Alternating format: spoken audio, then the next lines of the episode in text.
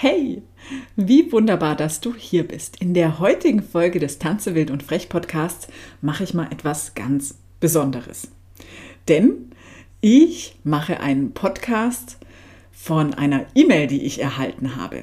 Und diese E-Mail war eine ganz besondere, denn in dieser wurde gefragt, die Kinder sind immer so unruhig und zappeln und ich will, dass Sie mitmachen. Kennst du hierfür einen Zaubertrick, Steffi? Und genau darum geht es. Bleib also dran und bis gleich.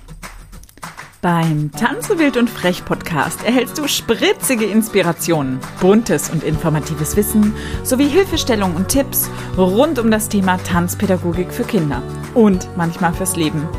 Ich bin Steffi Schmidt und helfe angehenden und erfahrenen Tanzpädagoginnen, ihre Individualität in ihrem Tanzunterricht und Business zu leben, sodass sie Vertrauen in sich selbst gewinnen, um ihre eigene Freiheit leben zu können.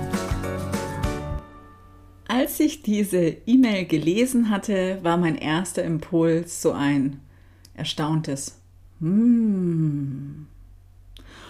Und ich möchte mit dir heute einsteigen mit einem Zitat von Wayne Dyer. Und Wayne Dyer sagte mal, wenn du deine Sicht auf die Dinge veränderst, verändern sich die Dinge, die du siehst.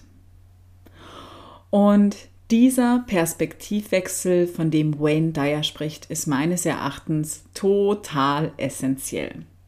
Denn ich glaube, es ist ziemlich falsch herum gedacht, dass das Problem beim Kind liegt oder sich absichtlich so verhält. Denn das tut es nicht.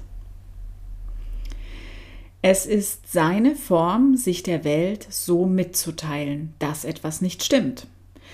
Da sind Bedürfnisse im Raum, wo die Kinder Schwierigkeiten haben, diese zu artikulieren.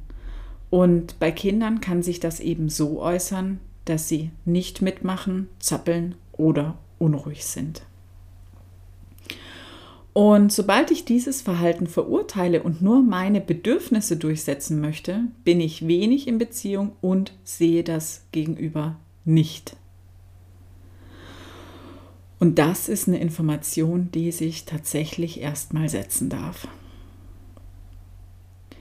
Doch gerade die Beziehungsarbeit mit Kindern, also vor allen Dingen ja in den ersten zehn Lebensjahren, sollte die Basis für alles sein. Im Übrigen mögen wir großen Menschen es auch sehr, wenn wir gesehen werden. Und gesehen zu sein hat sehr viele Schichten.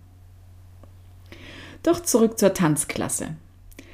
Ich würde natürlich wie immer wie ein Forscher vorgehen und mir fünf entscheidende Fragen stellen. Also, kommen diese Kinder freiwillig zum Tanzen?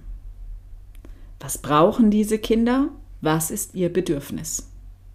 Sind die Stundeninhalte, die ich anbiete, passend? Und sind die Stundeninhalte Alter und Level entsprechend? Und vor allen Dingen, ist das Unterrichtsthema stimmig für diese Kinder gewählt? Reflexionen dieser Art sind der heilige Gral. Doch tatsächlich hat mich ein Punkt in dieser Frage echt stutzig werden lassen. Dass es von uns großen Menschen doch ziemlich kurios ist, dass wir denken, dass Kinder still stehen, still sitzen oder eben still sein sollen und auch alles mitmachen sollen. Mach ich auch nicht. Ich habe manchmal nämlich keine Lust, wenn ich keine Begeisterung fühle. Dann steige ich einfach innerlich aus. Dann wird es hart und ich werde frustriert. Und ich kann sagen, aus Frustration ist grundsätzlich noch nie etwas Gutes entstanden.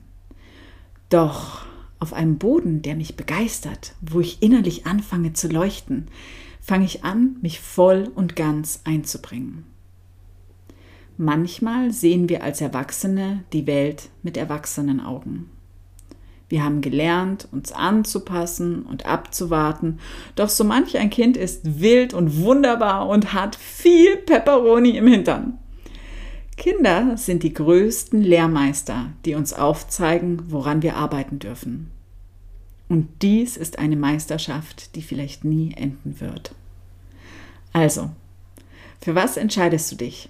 Dafür, dass das Problem beim Kind liegt oder du vielleicht ein bisschen besser deinen Tanzunterricht den Bedürfnissen den Kindern anpassen kannst.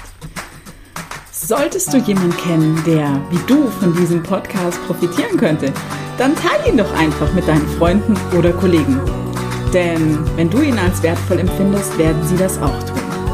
Natürlich freue ich mich auch immer über ein paar Sternchen bei iTunes.